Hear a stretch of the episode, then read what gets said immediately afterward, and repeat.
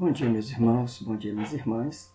A nossa lição da escola bíblica na classe de adultos hoje é a lição número 11 da revista, cujo tema é O alvo a ser alcançado. Está baseada na carta de Paulo aos Filipenses, capítulos 3 e 4. Oremos. Pai, nós te agradecemos, Senhor Deus, por mais esta oportunidade que temos de refletir, de estudar a tua palavra e rogamos, Senhor Deus, a iluminação do Teu Espírito, meu Deus, que sejamos obedientes à voz do Senhor na Tua palavra, em nome de Jesus. Amém. O alvo a ser alcançado. Ter um alvo é sempre muito importante. O alvo, um objetivo, um propósito, isso nos ajuda também a nutrir esperança e a verificarmos em que ponto nós estamos daquilo que está sendo traçado, daquilo que foi planejado. Paulo converteu-se a Cristo, ele foi convertido a Cristo e tornou-se um discípulo de Jesus. Ele entendeu qual era a missão, qual era o propósito de Deus para a sua vida. E então, como nós já vimos ao longo dessas lições da EBD neste mês, no mês de setembro, neste mês de outubro, Paulo empreendeu viagens missionárias, Paulo envolveu-se ativamente no reino de Deus. Mas aqui na carta de Paulo aos Filipenses, Paulo deixa muito claro que o alvo da vida dele é Cristo.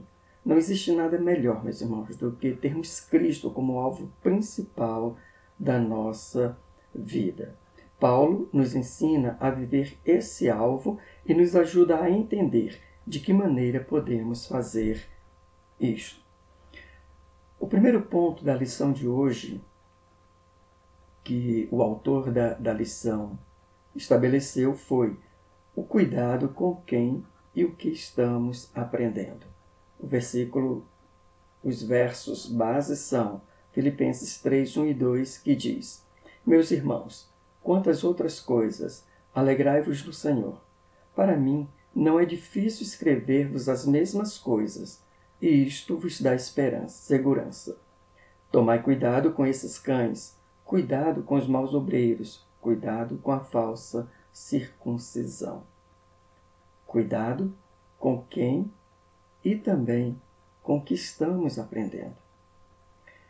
Neste ponto da, da lição, nós temos que é importante nós é, observarmos de onde nós estamos aprendendo, de quem nós estamos aprendendo e o que estamos aprendendo. Paulo destaca nesta carta aos Filipenses que alguns estavam se infiltrando e estavam trazendo ensinos com pretextos de lucro. E Paulo, ele não tinha essa mesma intenção. Aqui há para nós um cuidado muito grande que o autor da revista destaca neste ponto, que é não basta não basta nós sabermos se a pessoa ela diz que tem a mesma fé que, que nós temos. É preciso observarmos a doutrina que está sendo perseguida que está sendo seguida por essa pessoa. E aqui nós precisamos tomar cuidado com pessoas que muitas vezes nós vamos convidar para trazer ensinos na igreja, ou pessoas que nós vamos, é, diante das quais nós vamos parar né, é, no, em frente ao computador, em frente a um tablet ou a um smartphone e, e observarmos né, a doutrina que está sendo ensinada, a doutrina que está sendo pregada, ela tem base bíblica ou não. Então, assim, é a doutrina que determina se de fato a fé que a pessoa diz ter, se essa fé é igual à nossa ou não. A doutrina, ela não pode ser uma doutrina que é, fira a cruz de Cristo. Uma doutrina que nos torna inimigos da cruz de Cristo. Aliás, Paulo fala sobre isso, que Aqueles que não eram imitadores dele, eles eram inimigos da cruz de Cristo. O destino deles é a perdição.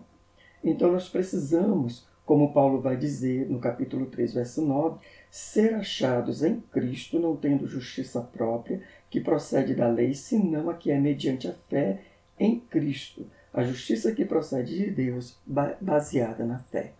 Aqueles que estavam, é, a quem Paulo chama de cães, são pessoas que estão buscando justificação fora de Cristo. E sabemos que a única forma de justificação é mediante a fé por meio de Cristo. Se estabelecermos qualquer outra coisa para justificação da nossa vida, este é um ensino errado. Bem, nós estamos aqui falando de justificação, que era o ponto que Paulo estava levantando. Havia aqueles que diziam, e Paulo vai falar de uma falsa circuncisão, aqueles que, que a quem Paulo chama de cães, eles diziam que a circuncisão trazia a justificação. E Paulo mostra que não, a justificação é somente por meio de Cristo. Mas nós podemos ter é, outros tipos de doutrina que também são doutrinas não aceitáveis biblicamente. Né? Nós poderíamos pensar em uma série de questões, mas infelizmente nosso tempo não vai dar. E aí nós precisamos, para que tenhamos certeza de que aquilo que estamos ouvindo, de que aquela pessoa de quem estamos ouvindo segue a mesma doutrina, uma doutrina bíblica, nós temos que comparar à luz das Escrituras Sagradas. Paulo então alerta sobre aqueles que achavam ser o único povo e que estavam trazendo uma influência judaica, mas uma influência judaizante de tradições humanas e prejudicando assim a doutrina bíblico-cristã. O segundo ponto que o autor nos traz é que nem sempre, e pensando, né, meus irmãos, que temos um alvo a ser alcançado.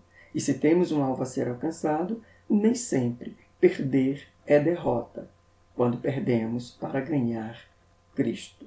O versículo base é: Mas o que para mim era lucro, passei a considerar perda por amor de Cristo. Meus irmãos, nosso chamado é para a cruz. Se nós pegarmos o Evangelho de Mateus, o Evangelho de Marcos, nós vamos ouvir, vamos é, ver, né? Tanto Marcos quanto Mateus trazendo fala de Jesus que nos ensina que devemos negar-nos a nós mesmos, tomar a nossa cruz e seguir a Cristo. Esse é o caminho do discipulado. E no discipulado, e o discipulado ele é algo constante, né? Ele é ao longo de toda a vida cristã. Enquanto nós estivermos neste mundo, nós estamos em discipulado. E então no discipulado nós sempre perderemos. Quando nós vamos lá para o Sermão do Monte, né, nós tivemos a oportunidade aqui no mês da família de estudar alguns aspectos do Sermão do Monte relacionado à família e vimos que ali sempre é, existe prejuízo para aquele que é cristão. Então, nós vamos muitas vezes perder. E Paulo diz que o que era lucro para ele, ele considerou como perda, ele considerou como esterco. Versículo 8 do capítulo 3 de Filipenses. Por amor de Cristo perdi todas as coisas e as considero como refúgio para ganhar a Cristo. Refúgio aqui é a ideia de esterco. Então é algo que não presta, é algo que não serve. Paulo ele entende que qualquer coisa neste mundo que ele pode ganhar não se compara ao fato de ganhar Cristo.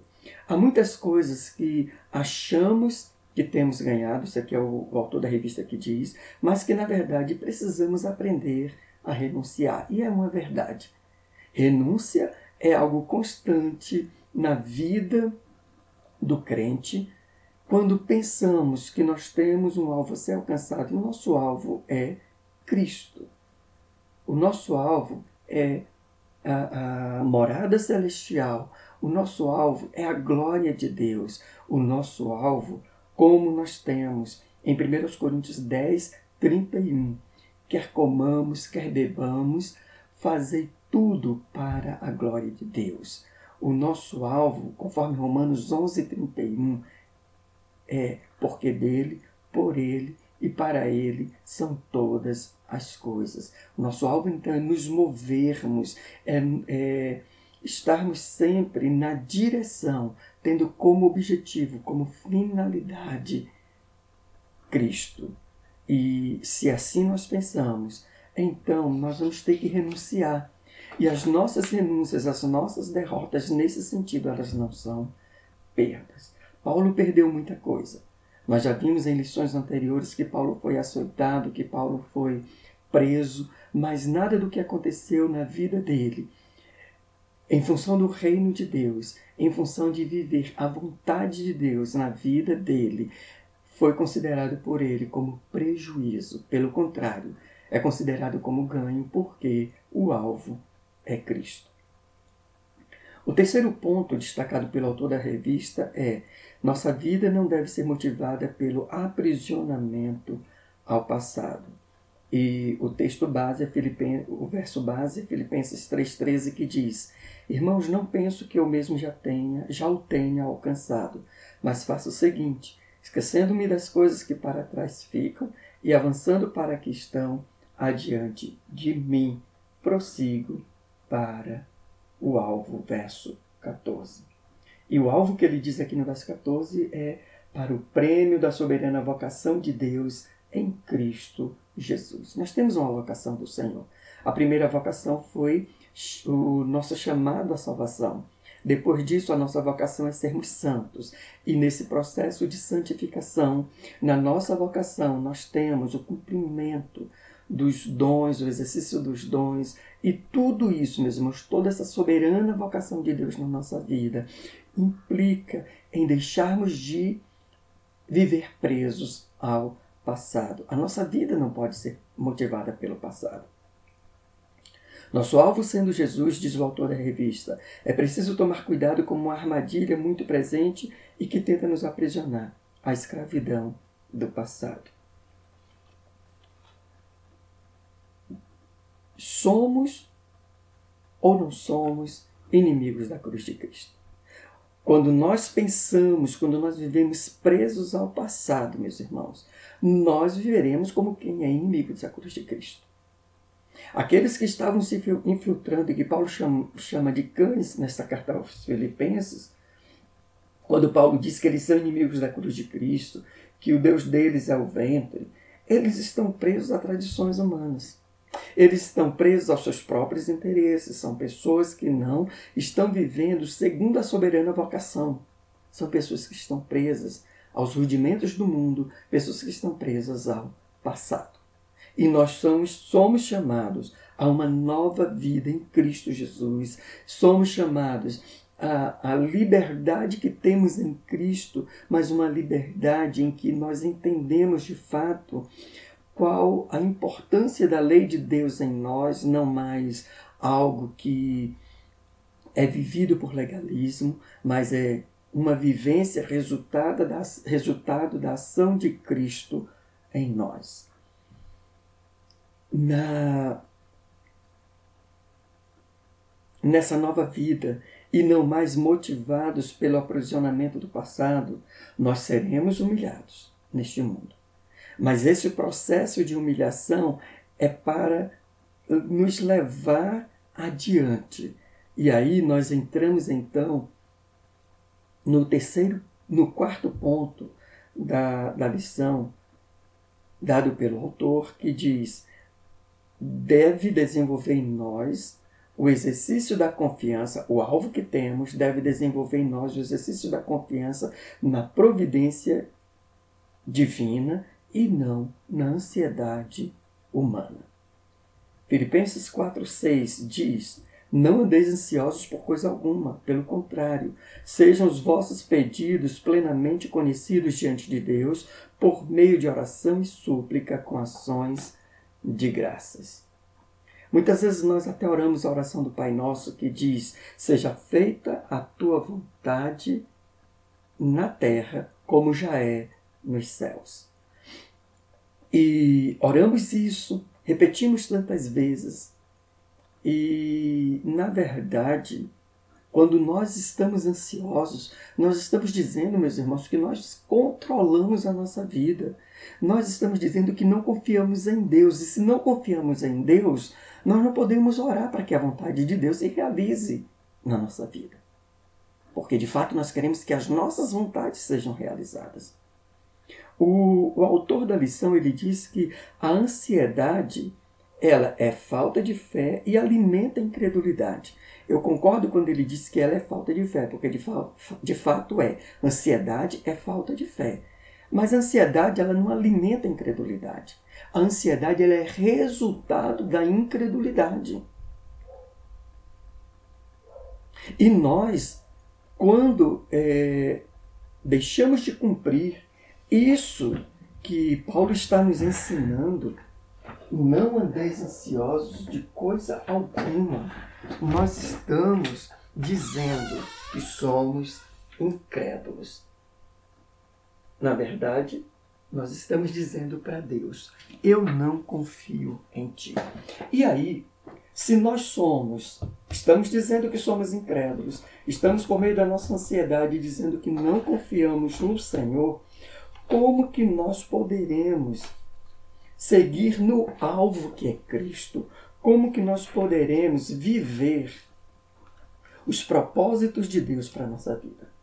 Quantos cristãos estão, neste momento, afundados em tristeza profunda? Eu não sei se você observou, se você já teve a oportunidade de observar, mas é, a carta de Paulo aos Filipenses é uma carta que exalta a alegria. E a alegria, independente das circunstâncias, que vai ser o próximo ponto, daqui a pouco a gente vai tratar sobre isso, alegria independentemente das, das circunstâncias. Mas como que eu vou viver alegria independentemente das circunstâncias se eu sou uma pessoa que demonstra incredulidade diante de Deus por conta das minhas ansiedades? Ansiedade é a resposta pecaminosa do meu coração às circunstâncias da vida.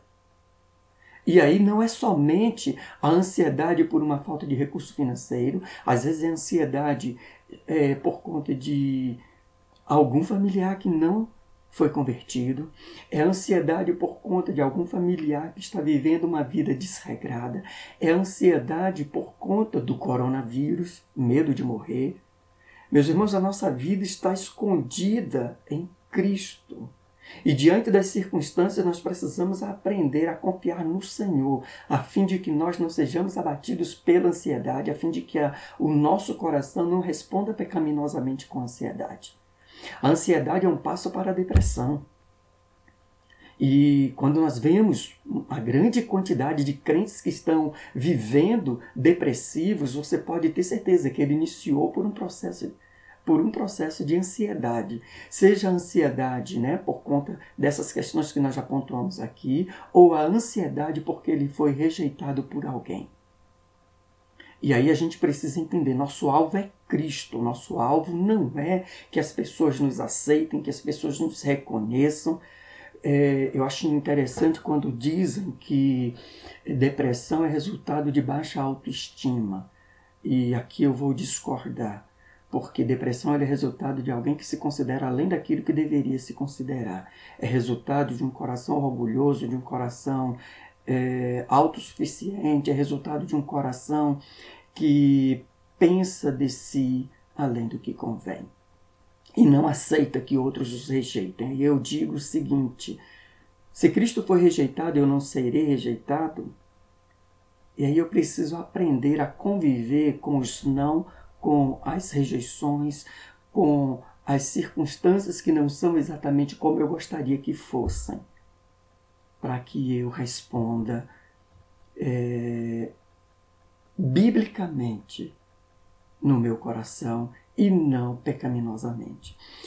É, eu gostaria de destacar que quando Paulo está dizendo aí, não andeis ansiosos, esse não usado por Paulo aí, meus irmãos, ele tem força de mandamento. Então não é algo que eu vou fazer se eu quiser, é algo que eu tenho que perseguir. Não viver ansioso é algo que eu tenho que perseguir. E Paulo vai dizer no capítulo 4 que isso vai produzir algumas coisas na nossa vida. E, e é, antes né, de, de falar sobre isso, Paulo ele, ele diz que a ansiedade ela tem que ser substituída por outra coisa, como versículo 6, né? Não andeis ansiosos de coisa alguma. Em tudo, porém, sejam conhecidas diante de Deus as vossas petições pela oração e súplica com ações de graças. Então, quando eu coloco diante de Deus com ações e súplicas, eu devo colocar com aquilo que nós já tratamos no ponto anterior, que é com confiança. Eu tenho que colocar diante de Deus com confiança. Eu tenho que colocar com fé, descansando em Deus e com ações de graças. Agora, colocar diante de Deus em fé é colocar sabendo que Deus é Senhor, que Ele vai fazer do jeito que Ele quiser. E nem sempre vai ser como eu quero. Não, colocar em fé não significa que Deus vai atender do jeito que eu estou pedindo. Por exemplo, nós oramos por tantas pessoas e temos orado ao longo desta pandemia pessoas que estavam com coronavírus e nós pedimos a Deus que curasse Deus não curou, Deus levou. E aí nós vamos ficar abatidos, nós vamos ficar ansiosos? Não. Deus é Senhor das circunstâncias. Deus é Senhor da nossa vida, Ele faz conforme Ele quer.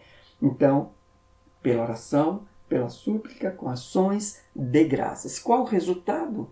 O resultado, meus irmãos, é que ao invés de depressão, ao invés de abatimento, eu vou experimentar o verso 7 do capítulo 4 de Filipenses, que diz: A paz de Deus, que excede todo o entendimento, guardará o vosso coração e a vossa mente em Cristo Jesus. Então, é, para nos mantermos no alvo, que é Cristo, não podemos dar lugar à ansiedade. Nós devemos desenvolver em nós o exercício da confiança na providência divina e não na ansiedade humana. E sabendo que a providência divina ela age segundo a vontade do próprio Deus e não segundo a nossa vontade. Manter-se no foco, no alvo que é Cristo, é preciso entender. Deus é Senhor. Ele faz como ele quiser. Eu simplesmente descanso. Tudo está sob o controle do Senhor. E o último ponto desta lição é: independentemente das circunstâncias, somos fortalecidos pelo Senhor. Neste ponto, o autor da revista ele destaca os versos 12 e 13 do capítulo 4 de Filipenses, que diz: Sei passar necessidade, sei também ter muito. Tenho experiência diante de qualquer circunstância em todas as coisas, tanto na fartura como na fome Tendo muito ou enfrentando escassez, posso todas as coisas naquele que me fortalece. O autor a, da revista ele vai destacar aqui o aprendizado que as circunstâncias produzem em nós. As circunstâncias elas são para nós como uma universidade. É um curso de pós-graduação em que nós aprendemos a lição do contentamento. Paulo ele diz exatamente isso, verso 12. Tanto ser está humilhado como também ser honrado. De tudo em todas as circunstâncias já tenho experiência, tanto de fartura como de fome, tanto de abundância como de escassez. Posso todas as coisas naquele que me fortalece. E aí o verso 11 ele diz que ele aprendeu a viver contente em toda e qualquer situação, em qualquer uma dessas situações né, de fartura ou de escassez, não importa, é, de ser humilhado ou de ser honrado, ele aprendeu em todas as circunstâncias a ser contente. Sabe por quê? Paulo aprendeu que é plenitude de vida. Plenitude de vida é Cristo em nós. E quando nós temos esse entendimento, nós somos fortalecidos. A gente se ergue, a gente consegue se levantar e ir avante no propósito que Deus estabeleceu para nós. Nós conseguimos ir avante seguindo no alvo que é o próprio Cristo, a soberana vocação, versículo 14 do capítulo 3, o prêmio da soberana vocação de Deus em Cristo Jesus. O nosso chamado, nós vamos permanecer firmes, tanto no, no, no chamado é, que já temos da salvação, que esse a gente não perde, como também no chamado da santificação, no chamado de vivermos os dons espirituais. Tudo isso, meus irmãos, vai acontecer na nossa vida de forma natural. Por porque o sobrenatural está acontecendo, que é vivermos contentes em Cristo. A nossa mente então é fortalecida. Quando Paulo diz tudo posso naquele que me fortalece, ele está dizendo que ele é capacitado naquele que o fortalecia. E nós somos capacitados em Cristo. Nós somos capacitados em Cristo a vivermos contentes em toda e qualquer circunstância. A questão é: eu quero viver o propósito de Deus na minha vida eu quero viver os propósitos que eu mesmo tenho estabelecido para mim? Essa é a questão. Concluindo, precisamos colocar, e o autor da revista conclui assim: precisamos colocar nossos olhos fitos em Jesus. Vale a pena estar grudado em Jesus e não perdê-lo de vista em nossa caminhada. E aí ele faz a seguinte pergunta: Como colocar nossa vida em direção ao alvo e buscá-lo? Primeiro, Nunca perca Jesus de vida, nada pode ofuscar Jesus de seus olhos. Segundo, cuidado, muito cuidado com quem e o que você tem aprendido. Meus irmãos, tem muitos ensinos aí que focam em tornar o ser humano centro. E esta carta de Paulo, ela nos mostra exatamente o contrário. Nós não, somos, nós não somos o centro. O centro é Cristo. Cristo é o alvo. Se ele é o alvo, ele é o centro. E a nossa vida tem que estar na direção de Cristo. Terceiro, não deixe o passado conduzir você. Não se prenda ao saudosismo, mas olhe para o alvo que é Cristo, olhe para frente. E quarto, confie em Deus que é o antídoto da ansiedade. Precisamos aprender a confiar no Senhor e precisamos também, que o autor não destacou isso na conclusão, mas eu quero destacar, precisamos aprender com as circunstâncias e nas circunstâncias, aprender a ter contentamento em Cristo Jesus, sabendo que Ele está no controle de tudo, Ele é o dono da nossa vida. Amém? Que Deus nos abençoe e que nós possamos seguir sempre nesse alvo do prêmio da soberana vocação de Deus em Cristo Jesus. Amém.